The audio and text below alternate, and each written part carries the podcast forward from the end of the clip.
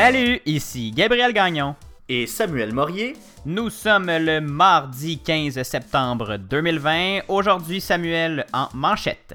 On vous parle de la première campagne de vaccination contre la COVID-19 en Russie.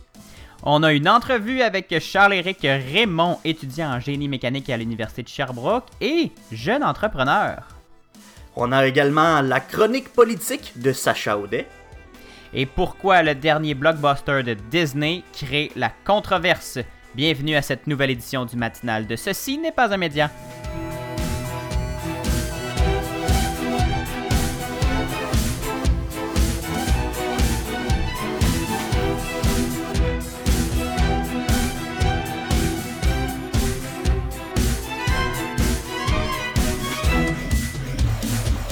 Bonjour Samuel.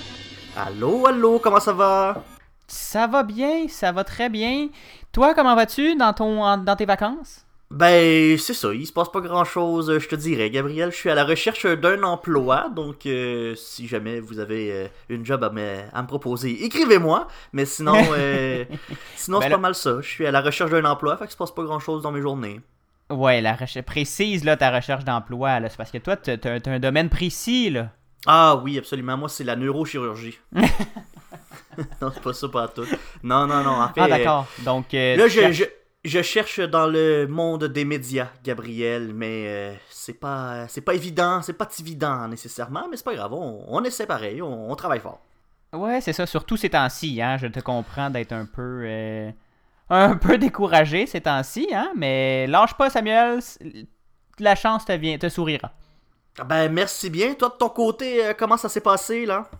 Ça va très bien, ça va très bien. Euh, D'ailleurs, euh, vous allez l'entendre dans la chronique politique de Sacha et dans l'entrevue avec Charles-Éric Raymond. J'ai dû m'absenter une journée pour qu'on préparait l'émission pour aller rejoindre ma copine qui passe un petit moment difficile. Elle a perdu un membre de sa famille qui était très proche.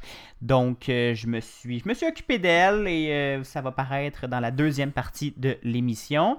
Mais d'ailleurs, Samuel, je veux te remercier d'avoir tenu le fort pour euh, ces deux, euh, cette entrevue et cette chronique.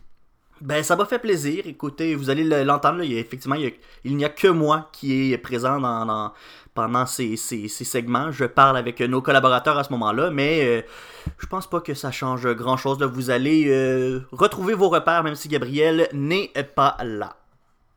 Samuel, on va commencer cette émission-là, mais avant de, de- de sauter dans nos sujets, j'ai un petit sujet. euh, je, je veux juste faire un petit. euh, un petit tour de- dans les respects de mesures COVID. Parce Ben que oui, j'ai passé. euh, je, me, je me promenais sur le web, sur euh, les réseaux sociaux, et j'ai vu passer. euh, ben d'ailleurs, euh, on dirait que on est les seuls, toi et moi, sur les réseaux sociaux à ne pas faire de rassemblement de plus de 10 personnes sans aucune distanciation sociale. Hein? Je sais pas si tes stories Instagram sont aussi remplies que les miennes de gens qui n'ont que faire des consignes sanitaires. Ah, j'en Mais, vois beaucoup passer. Oui, c'est ça. C'est assez décourageant que- à plusieurs moments. Et j'ai vu passer cette semaine le, le gym Quantum Training à. Qui est, je me souviens plus, c'est basé À où? Blainville, je crois. À Blainville, oui, tu as raison. Et il, euh, il donne des cours à des entraîneurs pour euh, les- euh, améliorer leur, leur façon de donner leurs cours à eux, pour améliorer leur, le- le- le- le- leur façon d'évaluer leurs clients et leurs patients. Et euh, le cours, Samuel ne respectait aucunement le 2 mètres. Ne- le- le- les gens étaient tous collés les uns contre les autres. Le groupe était plein. Il y avait des gens qui étaient euh, assis sur toutes les tables sans aucun masque. Et là, les gens, après ça, les, les- les- ces coachs-là s'entraînaient avec leur coach sans non plus aucun masque, sans distanciation sociale. Donc, avec beaucoup de gouttelettes émises. C'était assez Mhm. décourageant. Là, c'est pas pour faire un, un, un rant, comme on peut le dire, contre ce gym en particulier-là, mais je pense que c'est d'intérêt public de savoir qu'on n'est pas sorti de l'auberge, hein, Samuel, si on se met à, à tous euh, faire à notre tête et à pas respecter les, euh, les règles sanitaires, parce que justement, tu- c'est ton, euh, c'est ton sujet, ton premier sujet de ce matin, les cas de Mhm. COVID-19 au Québec augmentent en flèche, et pas juste au Québec, partout au Canada et même partout dans le monde. Ben oui, effectivement, Gabriel, là, on a une hausse des nouveaux cas quotidiens. Lundi, les chiffres qu'on a eus, là, en fait, c'est les derniers chiffres qui sont disponibles, c'est 276 nouveaux cas de COVID-19 au Québec en 24 heures. C'est la plus forte augmentation qu'on a eue depuis trois mois, Gabriel. Donc, c'est pas, c'est pas fini cette.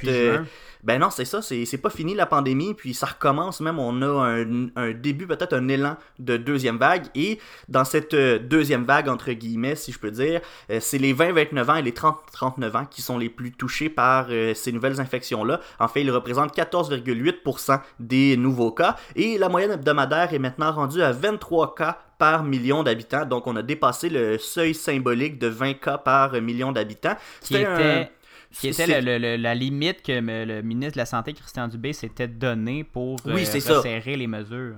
Exact. En fait, il avait dit qu'en dessous de 20 cas par million d'habitants, on jugeait la contagion contrôlée, mais s'il fallait qu'on dépasse ce, seuil-là, ben, il va falloir mettre des nouvelles euh, euh, mesures pour essayer de retrouver un contrôle de la contagion. Et donc, en date du 14 septembre au Québec, on compte 64 986 cas, dont 1938 cas actifs, on a 5780 décès, 124... Le pire bilan au Canada, il hein, faut le rappeler, le Québec a encore le pire bilan au Canada. Exactement. 124 hospitalisations, dont 19 qui sont aux soins intensifs.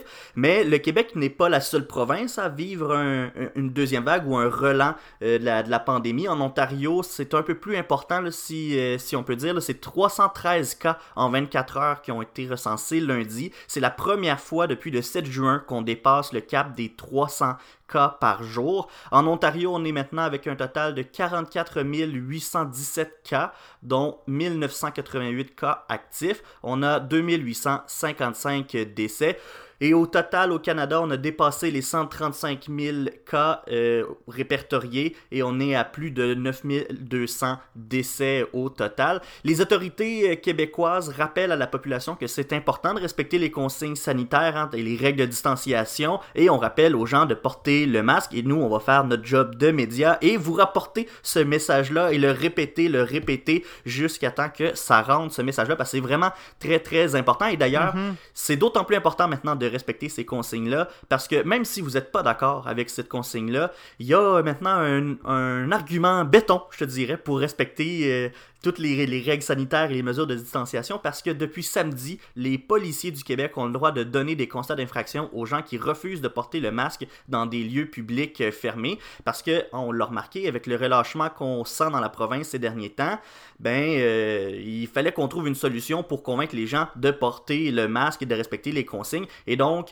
les policiers vont être aux aguets, surtout dans les régions qu'on a catégorisées jaunes, avec la nouvelle, euh, la, nouvelle échelle que le gouvernement mm-hmm. a présentée oui, la santé publique a, donné de nouveaux outils là, pour le, catégoriser les régions du Québec. C'est quoi ça? Oui, c'est ça. Ben, en fait, c'est tout dépendant là, de, des risques de, contagion, puis comment ça se, déroule la, l'épidémie à cet endroit-là, ben on va catégoriser les régions vert, jaune, orange ou rouge. Et pour l'instant, bon, les policiers vont être beaucoup plus euh, attentifs dans les zones catégorisées jaune pour euh, euh, émettre des constats d'infraction, des constats d'infraction qui peuvent aller de 400 dollars à 6000 dollars. Donc, euh, je pense que la majorité des gens vont y repenser deux fois avant de décider de rentrer dans un Saint-Hubert, pas de masque. Et euh, bon, je sais qu'il y a beaucoup de gens qui vont euh, chialer, qui, il y a des gens qui sont pas d'accord avec le port du masque et que ça brime des libertés. Mais selon Nathalie Desrosiers, professeure de droit institutionnel, c'est très justifiable hein, de pouvoir imposer une limite à un droit pour des raisons de santé publique parce que, mhm. elle le rappelle, les droits ne sont jamais illimités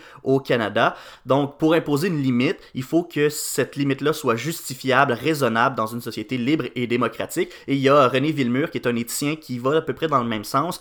Pour lui, le gouvernement se devait de démontrer sa fonction de protection auprès des plus vulnérables et des autres en général. Donc c'est pour ça que euh, le gouvernement a le droit de mettre une limite à, ce droit de liberté et d'imposer le port du masque, même s'il y a des gens qui sont pas d'accord on s'entend, Samuel, dans raisonnable et justifiable. je pense qu'on coche les deux cases. Limiter notre liberté de, de, mettre un masque. Je, peux encore me déplacer librement au pays. Je peux encore euh, acheter ce que je veux. Je peux encore dire ce que je veux malgré le masque. C'est pas parce que j'ai un masque que je suis muselé, hein, je le rappelle. Exactement. Et justifiable, ben, il y a eu. euh, le Québec a le pire bilan au pays. Là, on a 5780 décès dans la province. Et, et tu le dis, le droit de la- la- d'expression, la liberté d'expression est encore là. Même que je- samedi à Montréal, on a vu une manifestation contre les masques, contre les mesures sanitaires, contre la Mhm. vaccination. On a vu des gens qui, qui étaient là, qui, qui, qui manifestaient leurs leur pensées. On, avait, on, avait des, on voyait des pancartes contre le 5G, con- des pancartes qui appuyaient le président Donald Trump, des, des pancartes qui étaient euh, également en appui au mouvement conspirationniste QAnon. Donc, Oui. le droit de la liberté d'expression, il est encore là. On a encore le droit de manifester, mais Même si il faut pour respecter. complètement absurdes. C'est ça. Mais il faut qu'on respecte les règles de distanciation, chose qui n'était pas nécessairement respectée lors de cette euh, manifestation. Vous l'aurez compris, Gabriel, je vais m'arrêter là parce que euh, j'ai dépassé mon temps. Et là, je veux juste faire une petite parenthèse. On voit partout dans le monde euh, des, euh, des régions qui reprennent, euh, des, qui remettent des grosses limites. Israël a été le premier pays industrialisé à reconfiner sa population. Ça a été annoncé ce week-end. Euh, la population va être confinée pendant au moins trois semaines dès vendredi parce qu'il y, a eu une- énorme hausse de cas en Israël. Et en France, dans les derniers jours, le bilan est assez euh, impressionnant. Il y a eu plus de 10 000 cas en une journée. On est autour de 7-8 000 par jour. C'est impressionnant. La pandémie est loin de se terminer. Et si on se fie à la première vague, Samuel, l'international était, euh, était notre indicateur pour ce qui allait s'en venir au Québec. Alors si on ne respecte pas les consignes, ça va être la même chose ici aussi. On va s'arrêter pour une pause musicale, Gabriel, et au retour, on vous parle des feux de forêt en Californie. Restez avec nous. Vous écoutez le matinal de Ceci n'est pas un média.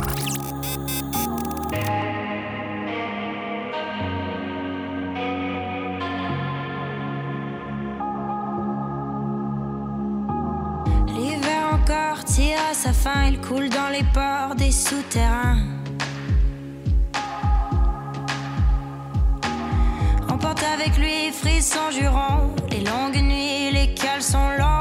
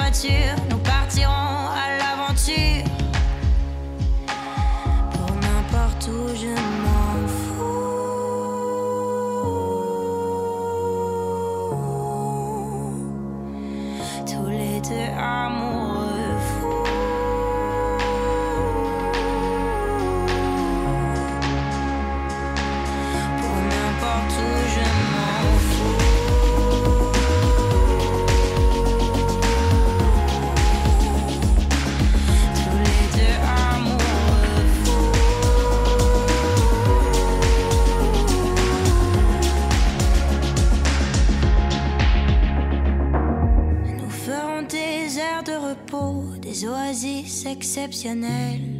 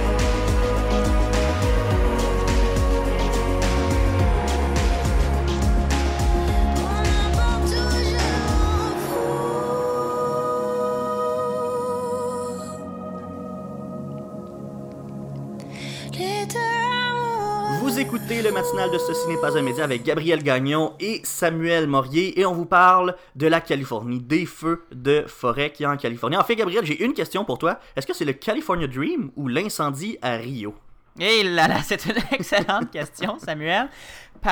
Vous le savez, là, vous avez, on a- vous avez tous vu les images sur les réseaux sociaux, les images apocalyptiques. Là, je pense que le mot est, est justifié là, pour euh, ce genre de situation-là.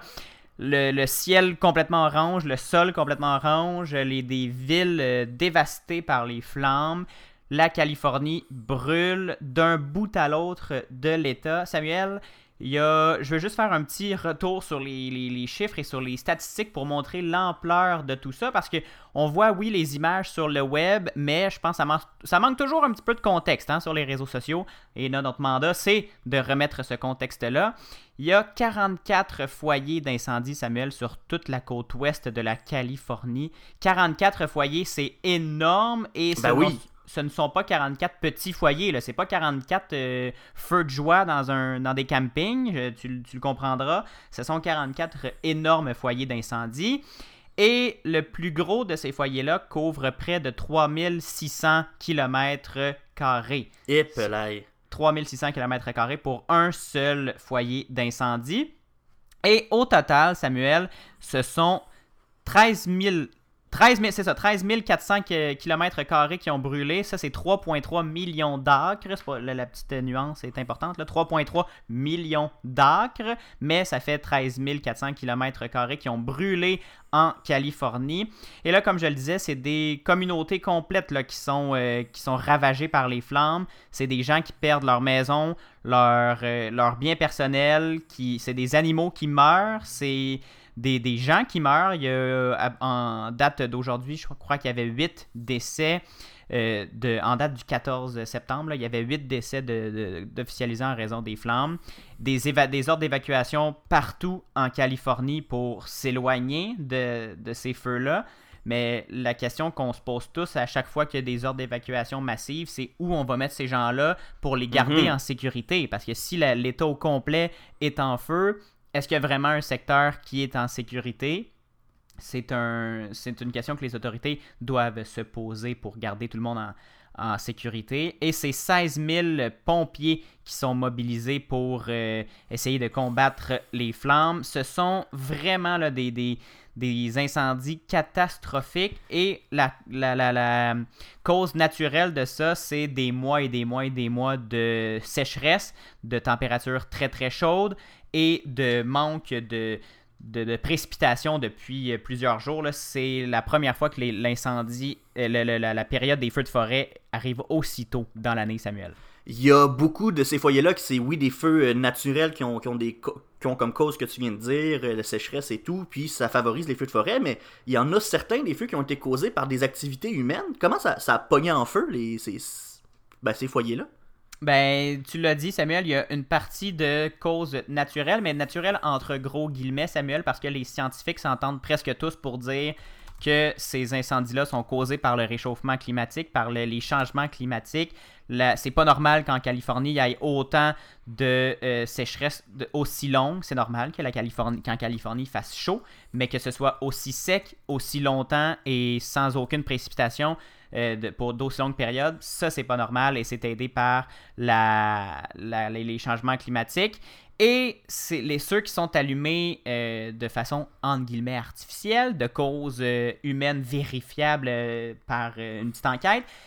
Il y en a quelques-uns, dont un qui a fait beaucoup jaser, Samuel. Tu as dû euh, voir ça aussi sur euh, les réseaux sociaux. Ça a été. Il y, a, il y a un party, une fête de euh, révélation du genre d'un bébé, un gender reveal party, qui. les, les parents, les futurs parents ont fait euh, exploser des feux d'artifice aux couleurs euh, du sexe du bébé. D'ailleurs, on, le sexe du bébé est même pas sorti dans les médias. C'est encore inconnu, mais les parents le savent euh, et ont causé un, incendie majeur en Californie. Un feu de forêt très impressionnant. Et ça serait aussi la cause de d'autres foyers d'incendie parce que c'est pas parce qu'il y, a- il y a un foyer que ça c'est isolé. Hein? Le vent amène les Mhm. flammes ailleurs et crée d'autres foyers d'incendie. Donc, on ne sait pas exactement de combien de foyers d'incendie ces parents-là sont responsables, mais il y en a, euh, il y en a quelques-uns. Et ça a, euh, ça a des conséquences aussi chez nous, Samuel, on le rappelle, parce que le- le- les États-Unis ne, ne vivent pas sous, une, sous un dôme de verre. Le, Canada est assez proche, hein, et la Colombie-Britannique paie aussi les frais de ces incendies majeurs-là. Toute la côte ouest du Canada là, est euh, sous euh, une fumée euh, irrespirable à cause des, des 44 feux- euh, foyers d'incendie en Californie. Pour le moment, tu me, tu me rappelais, Samuel, il n'y a pas d'incendie, de, de feu de forêt majeur au pays, au Canada, ni en, en Colombie-Britannique. Ce sont que des, euh, de la fumée, mais pour l'être humain, hein, de respirer de la fumée de feu de forêt, c'est pas euh, de, de très bonne santé. C'est pas, Non. euh, c'est pas c'est- sécuritaire. C'est pas recommandé. Merci Gabriel d'avoir fait une mise à jour sur ces feux de forêt en Californie. On va vous donner euh, d'autres détails dès qu'on va en avoir. On va prendre une courte pause publicitaire, Gabriel, et au retour, on vous parle de cette campagne de vaccination russe qui, qui a débuté ce mois-ci. Vous écoutez le matinal de Ceci n'est pas un média. Gabriel Gagnon et Samuel Morier analysent et discutent de ce qui vous touche. Pour aller plus loin que les manchettes, abonnez-vous sur votre plateforme de podcast préférée, visitez le ceci n'est pas un média.com, partagez les épisodes et écrivez-nous sur Facebook et Instagram. Et on aime aussi recevoir 5 étoiles sur la balado de votre iPhone. Le matinal de Ceci n'est pas un média, dès 7h en balado et dès 9h à CFAC 88.3. Vous êtes au matinal de Ceci n'est pas un média avec Gabriel Gagnon et Samuel Morier, soit à la radio au CFAC 88.3 à Sherbrooke, soit en balado. Merci de nous écouter et de vous informer ce matin. Samuel, on parle encore de COVID-19, mais cette fois-ci, on va se, se concentrer sur le vaccin russe. Parce que le, le virus paralyse la planète et les dirigeants le, le disent, le sans vaccin, on ne pourra pas retourner à la normale. Ça va prendre un vaccin ou un traitement pour sauver les gens qui sont atteints de la- des formes les plus graves de la maladie. Et là, les compagnies pharmaceutiques du monde entier participent à une course contre la montre, bien sûr, pour développer le premier vaccin contre la COVID-19. Pa- C'est un beau trophée de chasse, hein, Samuel, de, de- Mhm, de ben dire oui. qu'on a sauvé le monde de, de cette pandémie. Et la plupart des projets de vaccination sont au stade des essais cliniques. On attend encore leurs résultats. Là, il y a la Russie qui déclare fièrement avoir mis sur pied le tout premier vaccin efficace contre la COVID-19. Samuel, la question qu'on se pose tous, est-ce que c'est vrai que les Russes ont enfin trouvé la solution à cette pandémie? Ben, en tout cas, c'est ce qu'ils disent, hein? c'est ce qu'on veut faire euh, croire, ou c'est ce qu'on veut faire paraître, en tout cas.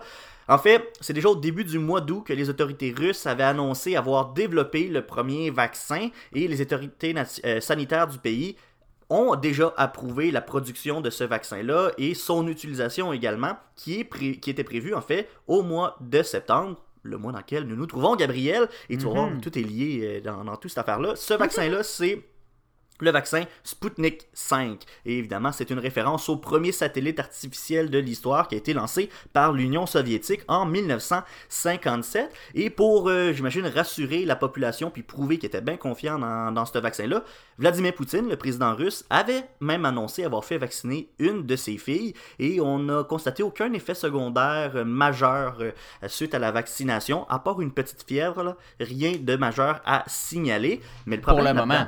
pour le moment. Mais le problème avec tout ça, c'est que au moment où on a approuvé le vaccin puis qu'on a dit oui, on va le produire puis on va le distribuer, toutes les étapes des tests, il n'y avait pas tout été complété. En fait, le 11 août, ça c'est quand le pays a annoncé détenir euh, le vaccin, on venait tout juste de lancer la phase 3 des essais cliniques. Et ça, la phase 3, c'est le test à grande échelle sur plusieurs milliers de personnes à travers le monde quand on développe un vaccin, il y a trois phases. Une première phase sur très, peu- très peu de gens, une deuxième phase ensuite sur un peu plus de gens, et la troisième phase, c'est la phase, la phase décisive où on, on observe si le vaccin fonctionne pour vrai. Mais on a, on a annoncé qu'on voulait pas attendre les résultats de la phase 3 pour lancer la Ah! campagne de, va- de vaccination. On jugeait que les résultats euh, préliminaires étaient assez bons pour euh, dire que c'était un vaccin efficace. Ah, mais non sur seul- quelques personnes, là. Sur, Oui. sur, euh, Ouais, on avait juste les, résultats euh, de la phase 1 et 2, puis on s'est dit, ben oui, ça fonctionne. Mais non seulement ça, quand on a fait l'annonce, on n'a même pas voulu publier les résultats des essais,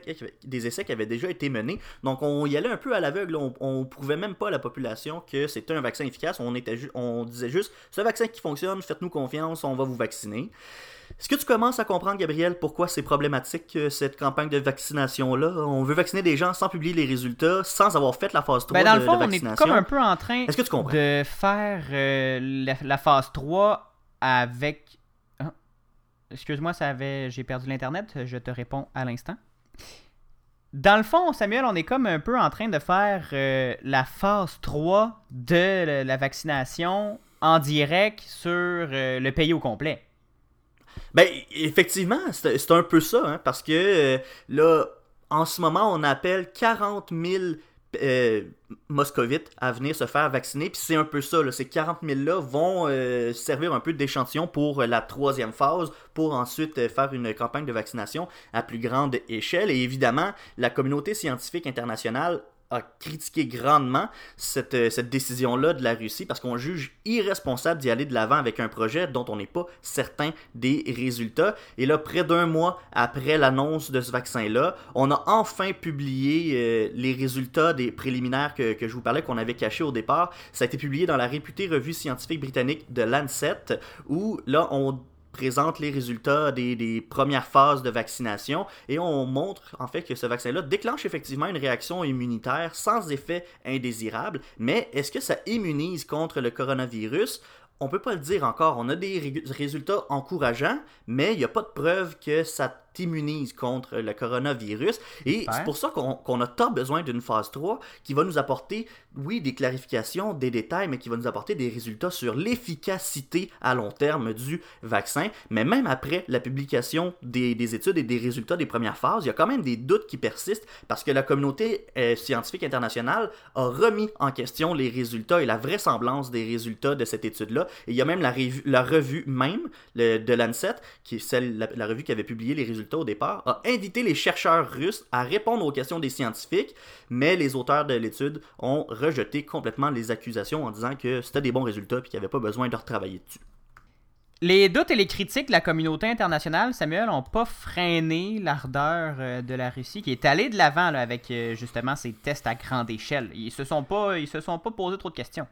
Ben, c'est ça, là, je, vous en ai parlé. On a invité, en fait, 40 000 habitants de Moscou à recevoir le vaccin Sputnik 5. Ce sont des volontaires euh, qui sont appelés à venir se faire vacciner. Et là, le mot-clé ici, c'est volontaire. Parce que pour le Mhm. moment, ce ne sont que les volontaires qui se feront vacciner. Mais il y a beaucoup de personnes, évidemment, qui craignent que ça devienne obligatoire et que, bon, par le fait même, il y a des directeurs d'école ou même des directeurs d'hôpitaux qui subissent des pressions pour faire vacciner les enfants et le personnel dans le fond, on, a peur que ça devienne un vaccin obligatoire. Et en ce moment, il y a même une pétition qui a été lancée pour obtenir la garantie que les enseignants pourront le refuser tant et aussi longtemps que la recherche ne sera pas achevée. Parce que, en fait, on voit dans ce vaccin-là, bon, déjà, c'est un projet qui est pas tout à fait fini. On n'a pas les résultats euh, finaux de cette affaire-là, puis on fait pas trop confiance au vaccin. Mais on voit surtout en ce vaccin-là une espèce d'outil patriotique slash outil de propagande. On essaie de prouver, en fait, que la Russie est bonne première, puis qu'on est capable de protéger le peuple, qu'on est capable d'innover. Fait qu'on on voit dans cette espèce d'annonce de vaccin-là, finalement, peut-être plus un outil politique qu'un outil de santé publique. Oui, puis surtout que la Russie, Samuel, n'a pas le bilan le plus rose hein, sur euh, la planète, avec euh, de, de, beaucoup de, de morts, et malgré les craintes, les doutes et les critiques, il y a quand même plusieurs pays qui ont montré leur intérêt envers le vaccin russe. Oui, c'est sûr qu'au début, les autorités russes vont garder la production du vaccin pour la Russie, mais on a quand même dit que éventuellement et même rapidement, on espère être capable de répondre à la demande internationale. Et ce sont plus de 20 pays qui ont démontré de l'intérêt, ou en tout cas si on en croit les mots du PDG du Fonds d'investissement russe direct, ça c'est le, le fonds qui a financé la recherche et la production du vaccin, ça serait même 40 pays qui en voudraient. Mais bon, Hmm. euh, là, qui est-ce qu'on croit? Bon, c'est à vous de choisir. Mais parmi sait les jamais pays... trop avec la C'est Russie. ça. Mais parmi les pays intéressés, il y a le Mexique qui a déjà commandé 32 millions de doses. Et là, Gabriel, le temps file, je vais m'arrêter ici. Bon, ben merci Samuel pour cette, euh, cette mise à jour euh, de vaccin COVID-19. Comme, comme vous le savez, hein, on n'est jamais très loin de l'actualité COVID. Merci Samuel pour ces informations. Merci à toi. Et là, Gabriel, on change de sujet complètement. On arrête de parler de COVID-19, on va parler cinéma maintenant, parce que Mhm. le film Moulin crée la controverse en ce moment, euh, Gabriel, sur les réseaux sociaux, dans les médias en général, parce que l'association entre Disney et euh, le gouvernement chinois fait réagir, mais il n'y a pas que ça. il y a des commentaires de l'actrice principale qui choquent les gens également. Qu'est- Qu'est-ce qui se passe avec Mulan? Moi, je pensais que la grosse controverse, parce que Disney Plus demandait aux gens de payer pour le regarder, le film. Ouais. Mais là, il y a- d'autres choses là, qui, qui se rajoutent au scandale. Tu fais bien de commencer avec ça parce que c'est le, le premier réflexe hein, qu'on a en, pensant au film Moulin, Samuel. C'est la première pensée qui nous vient en tête, je crois. Euh, Moulin est disponible sur Disney+. C'est un film qui a coûté 200 millions de dollars, hein, juste Ah, que ça. ça, juste ça. à, ben produire et on s'entend que Disney n'étant pas une entreprise euh, qui vise à perdre de l'argent pour le plaisir, euh, ben veut retrouver ces 200 millions là et espère faire un peu de profit avec le film euh, Mulan. Donc euh, avec euh, les cinémas qui sont fermés dans plusieurs pays du monde ou les qui sont limités euh, en capacité dans presque l'entièreté de la planète, ben Disney ne croit pas pouvoir euh, récupérer son, euh, argent seulement avec les entrées en salle. Elle misait beaucoup, l'entreprise, sur ce film-là pour attirer du monde dans les cinémas.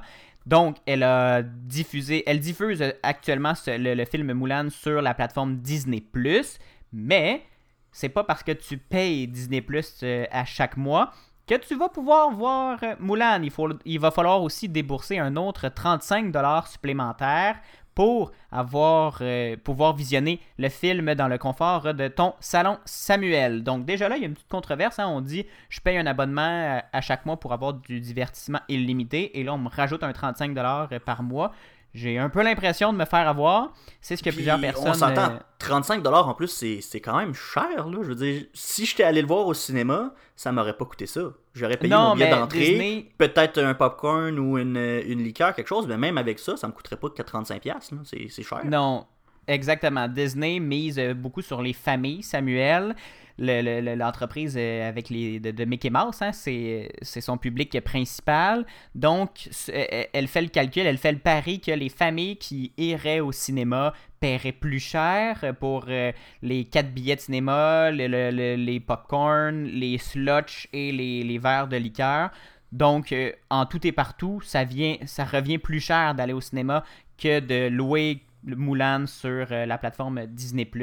Donc, euh, euh, c'est pas, pas prévu pour les, personnes seules, ce, tarif-là. C'est vraiment prévu pour les familles, le public cible de Disney. Mais c'est pas, pas vraiment ça qui fait que les gens veulent boycotter Mulan, Samuel. C'est qu'il y a- un mouvement vraiment qui s'est lancé. Premièrement, à cause de commentaires euh, de l'interprète principal du film, c'est l'actrice sino-américaine Liu Yifei qui euh, a parlé de la situation politique à Hong Kong de façon euh, qui fait un petit clash avec ce que les, les- l'Occident euh, en pense. Euh, C'est une actrice sino-américaine, je le rappelle. Donc, elle, est, euh, elle est américaine pour, de, de- de- naturalisation, mais elle est née en Chine et a probablement une certaine sensibilité avec la, le- le- la situation chinoise, avec la- le point de vue chinois.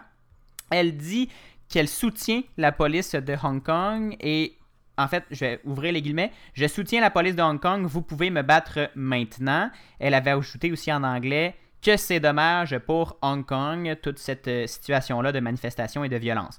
Donc, soutenir la police de Hong Kong alors qu'elle fait des. euh, qu'elle ré- crée, elle est la cause de répression euh, majeure de manifestants, ça, ça fait lever, soulever des sourcils, hein, Samuel, ça fait sourciller Ben oui. euh, ce, message-là. Donc ça, c'est la première controverse. Elle a ensuite accordé une entrevue dans le The Hollywood Reporter au début de 2020.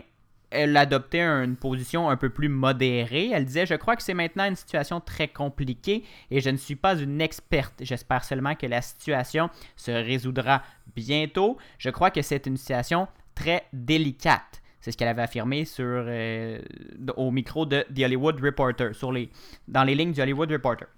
On voit qu'elle a changé un peu de discours. Oui, c'est ça. Peut-être que son employeur actuel lui a dit que ça plaisait pas vraiment au public américain de, de- de soutenir euh, la Chine dans la situation d'Hong Kong. Mais là, ce qui fait encore plus réagir, Samuel, c'est le sujet des Ouïghours. Oui, avait- ça, on là, en on en avait a déjà parlé. parlé. Ben oui, c'est ça. Exactement, on en avait parlé il y a quelques temps sur, euh, sur nos ondes de la situation insoutenable des Ouïghours, là, de, de- du génocide de, de- de chinois envers la, la population musulmane des Ouïghours sur son territoire. Là, ce qui fait vraiment réagir, c'est que Disney s'associe sans, vergogne au gouvernement chinois, au gouvernement de la province de Xinjiang, qui euh, a été le lieu euh, de un des lieux de tournage du film. En fait, Samuel, c'est que ce qui fait vra- vraiment choquer les gens, c'est que dans le générique du film, à la fin du générique, on remercie l'aide apportée par le gouvernement de la province de Xinjiang, qui est un haut lieu du massacre des Ouïghours, de l'internement de masse des Ouïghours.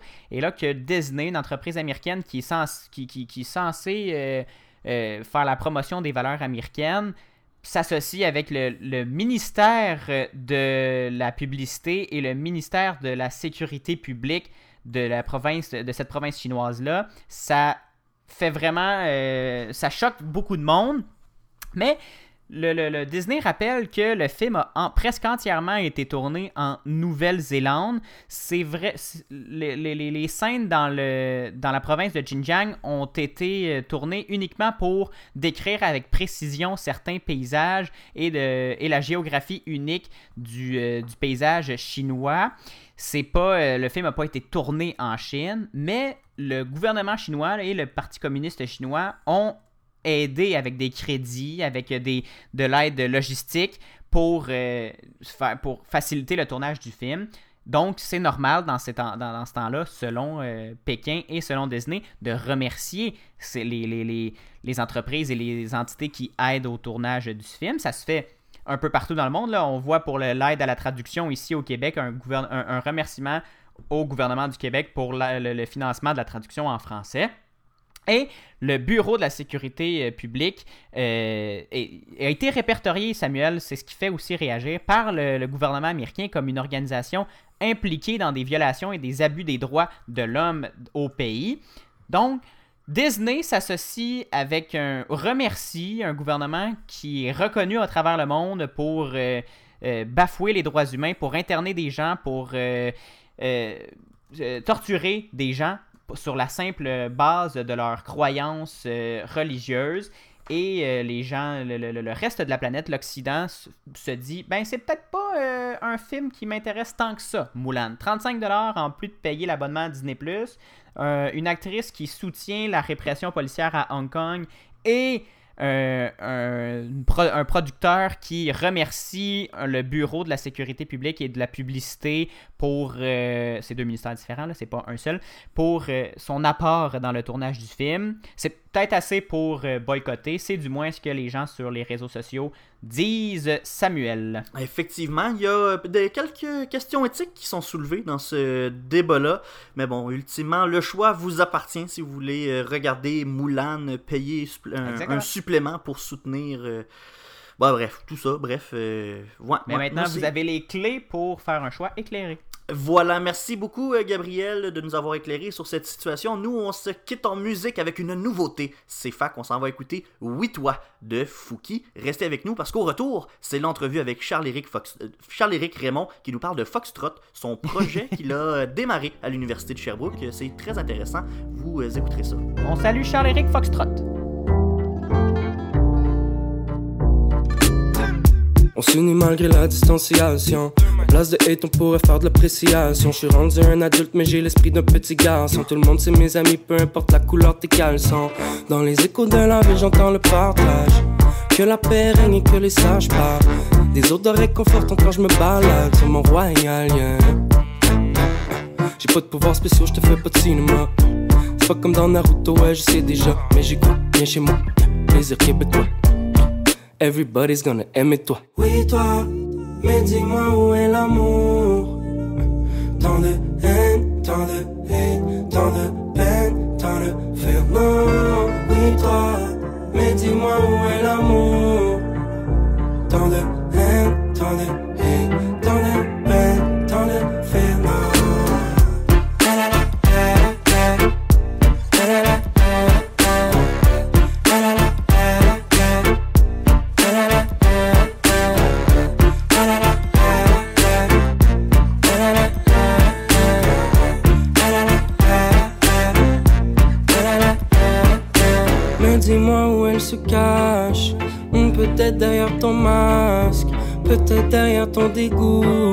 Change-toi les idées, prends ton trou.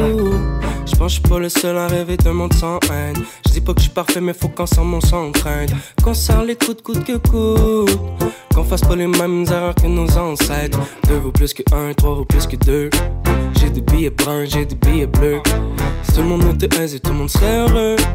Mais je pense pas l'amour avant le club. Oh. Oui, toi, mais dis-moi où est l'amour. Tant de haine, tant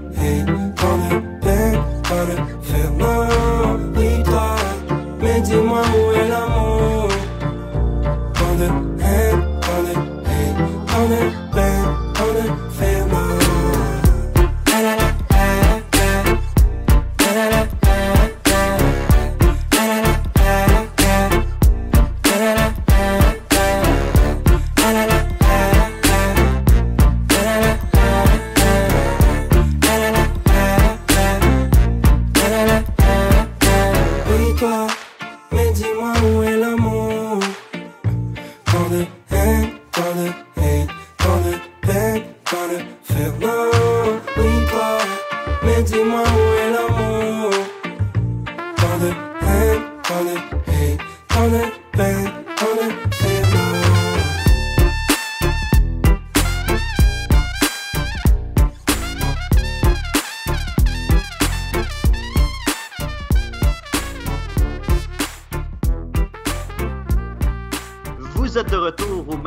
de Ceci n'est pas un média.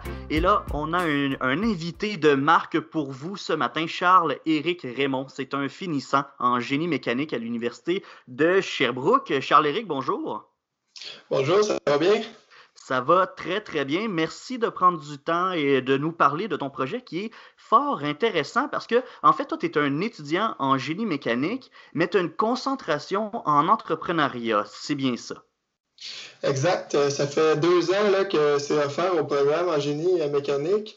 Euh, cette concentration-là en entrepreneuriat technologique qui vise euh, justement à faire des projets qui soient à la fois technologiques mais commercialisables aussi. Donc, on apprend là, un petit peu les rouages de l'entrepreneuriat puis comment lancer une, une entreprise à l'aide de- d'un projet technologique. C'est ça, parce que c'est pas juste trouver une idée, la développer dans le cadre d'un cours. là. Vous développez ce projet-là de A à Z. Fait que la conception, la production du, du projet, même du produit, et sa mise en marché, ça, ça- en fait, on veut sa survie à long terme là, avec ce projet-là.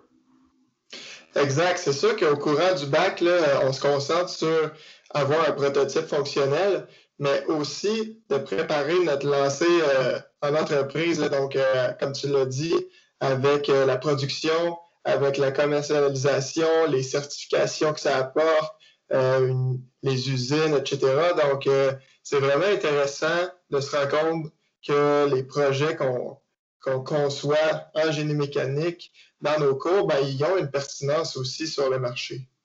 Puis là, ton projet, c'est l'entreprise Foxtrot que tu développes avec, euh, avec un collègue, Benoît Serrano Parent. Est-ce que tu peux nous en dire un peu plus sur ce projet-là? Parce que Foxtrot, euh, nous, on- n'a pas d'idée ce que ça veut dire avec juste le nom. Qu'est-ce que c'est exactement Foxtrot? Ouais, c'est pas une danse.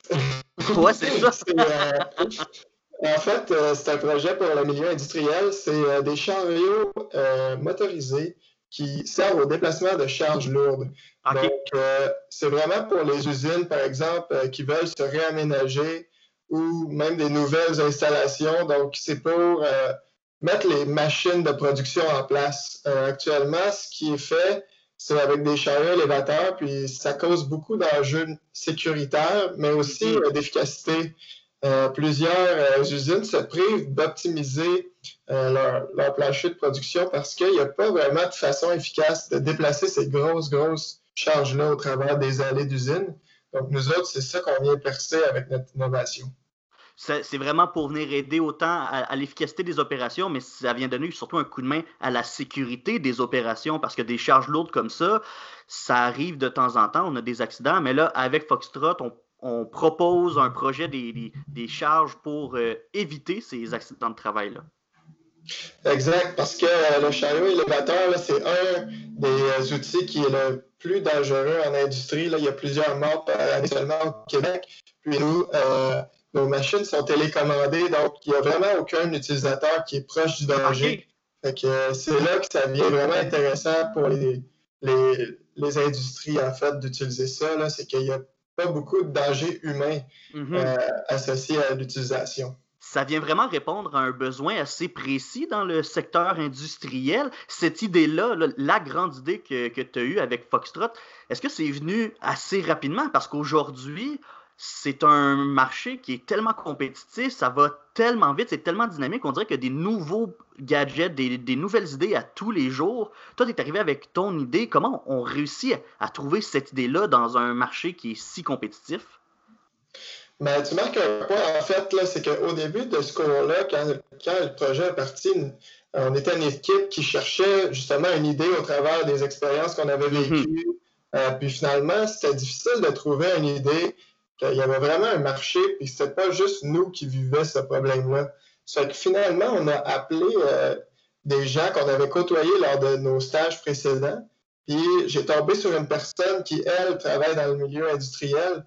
Puis c'est cette personne-là qui m'a dit qu'il y avait vraiment un manque à ce niveau-là euh, de la manutention de charge lourde, puis que s'il y avait justement euh, un outil comme Foxtrot développe, ben, ça serait super, super utile au quotidien. Donc c'est là que vraiment on a vu que l'idée était plus pertinente que ceux qu'on pouvait imaginer dans nos têtes euh, en recherchant nous-mêmes.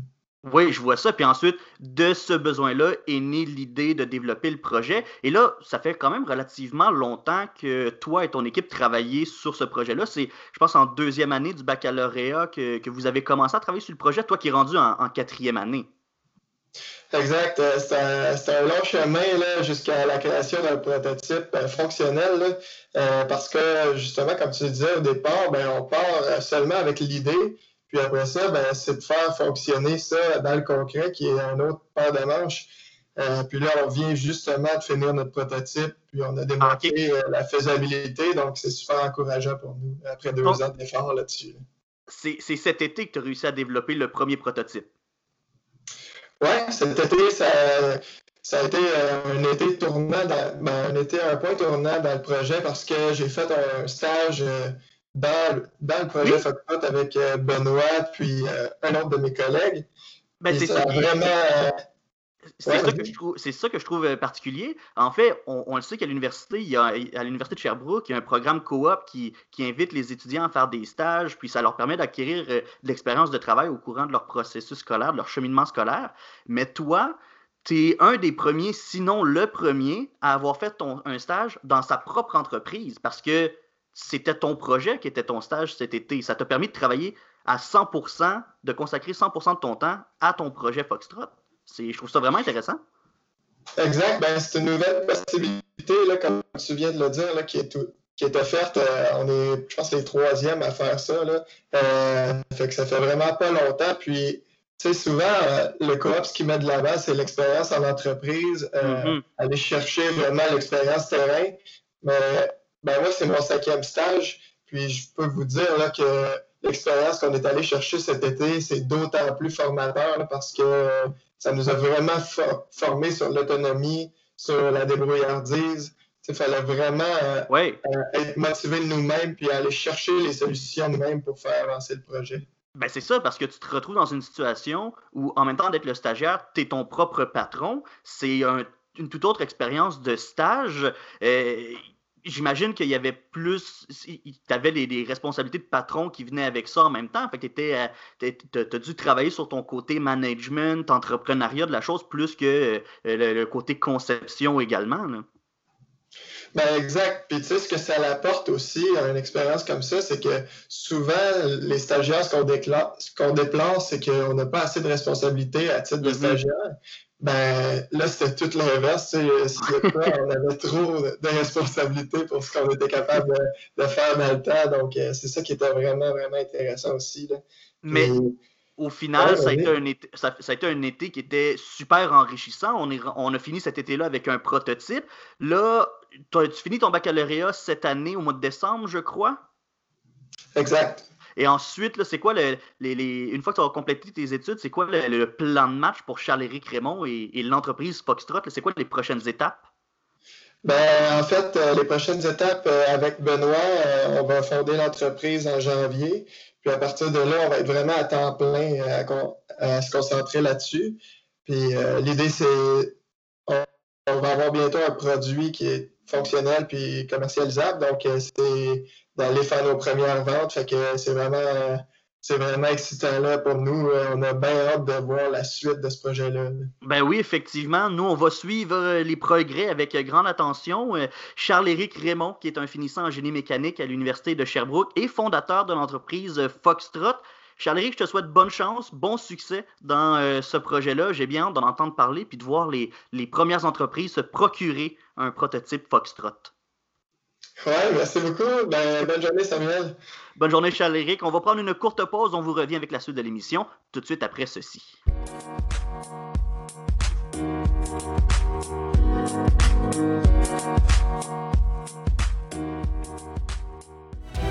Actualité politique. Si j'avais les ailes d'un ange, je partirais pour Québec avec Sacha Audet.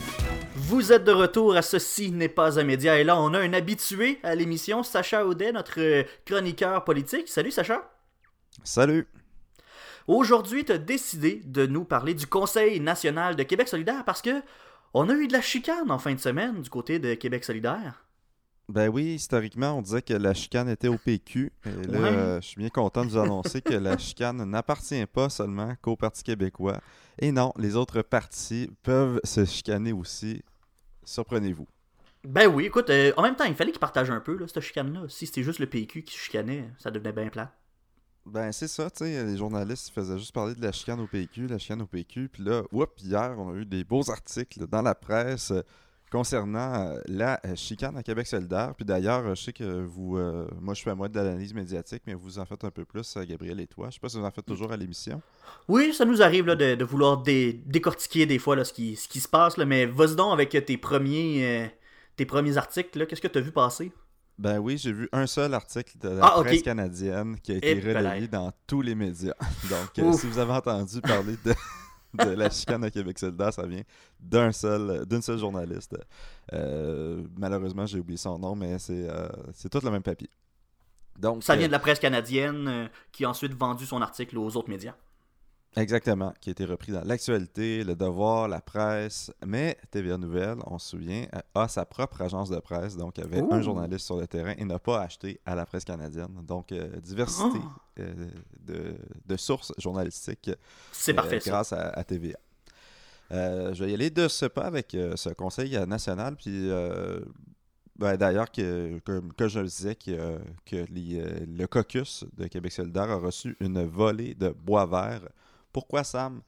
Ben, c'est parce que euh, les militants de Québec solidaire ont accusé le caucus, donc les euh, députés de Québec solidaire, de trop s'être rangés derrière la CAQ pendant la crise. Oh, ouais, ok. On, reproche à Québec solidaire d'avoir soutenu le, gouvernement? Ben, en fait, on, reproche de pas de pas s'être ben, de s'être rangé complètement derrière puis de pas avoir fait la promotion de ses idées. On parle d'occasion ratée, de visibilité nulle, d'absence sur le terrain. Je vais vous citer les propos d'un militant, Julien Daigneault, qui dit La personne que j'ai entendue se ranger complètement derrière le premier ministre François Legault, la première personne, c'est la co-porte-parole de Québec solidaire, Manon Massé, et ça m'a profondément choqué. Donc, euh, on était très critique à l'égard des, euh, des co-porte-parole et des députés. Mais en même temps, j'ai le goût de leur dire ben, comment est-ce que ça aurait été perçu par la population? On sait que euh, mhm. François Legault, en ce moment, lundi dernier, récoltait 76% d'opinions favorables dans un sondage léger, puis la CAQ a 48% d'intention de vote. Je comprends que les électeurs de Québec solidaire sont pas de la même école de pensée, mais en temps de crise, on se souvient de la crise du verglas, on se souvient de toutes les crises que le Québec a, vécues, puis que le monde a vécues, mais on se range derrière le, le gouvernement, le parti au pouvoir c'est pas un phénomène qui est particulier au Québec euh, parce que les Québécois aiment particulièrement François Legault. Ben, c'est parce que c'est un gouvernement qui, est en contrôle. C'est le gouvernement qui contrôle, puis on l'écoute. On veut pas se mettre dans le chemin du gouvernement parce qu'on est devant l'inconnu. Donc, euh, un, peu, euh, un peu surprenant de, ma part, puis ça m'a fait, ça fait réfléchir un peu. Puis, d'ailleurs, j'ai noté une réflexion de, Bernard Drinville qui, qui l'a mis sur Twitter Euh, Est-ce que Québec solidaire est en train de se marginaliser? Oh, oh c'est une bonne question. Ben oui, parce que si on refuse complètement de travailler avec euh, d'autres euh, partis, est-ce qu'on est en train de se mettre tout seul dans notre coin et puis de, de se marginaliser, effectivement? C'est une bonne question. Ben souvent, c'est une stratégie qu'on voit chez les partis qui, qui ont de la difficulté. On voit entre autres euh, le NPD qui a, qui a durci ses positions cet été euh, pendant les travaux parlementaires pour aller, euh, pour aller conserver leur, euh, ce qu'on appelle leur base, leurs électeurs qui sont peu durs. Mais Québec Mhm. solidaire, eux, sont en pleine croissance en ce moment. Donc, ils veulent aller chercher, ben, ils veulent. Je, je leur prête des intentions, mais euh, normalement, un stratège politique voudrait aller chercher des gens qui sont, euh, qui sont d'accord avec, les- avec ces grands principes, les grands principes que ton parti euh, soutient, mais euh, qui ne sont pas nécessairement tes membres. C'est des gens qui, euh, qui sont un peu plus modérés, et qui vont adhérer à tes idées, mais qui peuvent changer entre euh, ton parti puis un, un autre parti. Par exemple, ce qu'on a vu beaucoup dans, les, dans la dernière élection, c'est que les gens hésitaient entre Québec solidaire et la CAQ. Ça veut me dire c'est deux opposés. Mais Il y a quand même... les électeurs sont pas... sont pas ils n'ont pas une couleur marquée dans le front. Ils vont souvent changer. Donc, euh, drôle de stratégie euh, de la part de leurs militants. Mais en même temps, euh, Québec solidaire, c'est un parti de militants. On verrait pas ça chez le Parti libéral parce que euh, il y a une plus grande culture du chef. Même chose du côté de la CAQ. Québec le Parti québécois, pardonnez-moi, a une culture militante, mais Québec solidaire, c'est dix fois plus. Les militants Oui, ben c'est ça, c'est. C'est ça, c'est tous les membres du parti qui, qui sont qui vont quasiment monter aux barricades, puis que c'est eux autres qui vont mouler le message de Québec solidaire, hein, si on veut, si, si je peux dire ça, parce qu'on entend souvent parler des militants de Québec solidaire qui demandent telle chose, telle chose au parti, qui ensuite vont ensuite euh, euh, ramener les demandes du parti, des, des membres au- à l'Assemblée nationale. Mais effectivement, c'est la structure du parti qui veut ça. Euh, Québec solidaire n'a pas de chef. Vous poserez la question à Jean-François Lisée, là, je pense qu'il sait très très bien. Mais Québec solidaire a deux co-porte-parole. Le vrai chef, pour reprendre l'expression de notre ami Lisée, du Parti québécois, euh, du, euh, de Québec solidaire, voyons, j'arrête pas de mélanger les deux, c'est les militants. En fait, c'est eux qui décident. Il n'y a, pas de- il y a pas beaucoup de décisions qui sont prises par une tête dirigeante. C'est tout, c'est pris par consensus, par résolution, dans des, justement, euh, dans des conseils nationaux. Donc, euh, ce sont eux le vrai chef, ce sont eux qui décident, puis les co-porte-parole ne font que refléter les, euh, les positions qui sont adoptées dans ce genre de rencontre-là. Je voudrais qu'on termine le, le dossier de Québec solidaire en parlant de, de l'ultimatum Québec 2020. C'est la fin là, pour cet ultimatum-là qui avait été lancé pour, par Québec solidaire.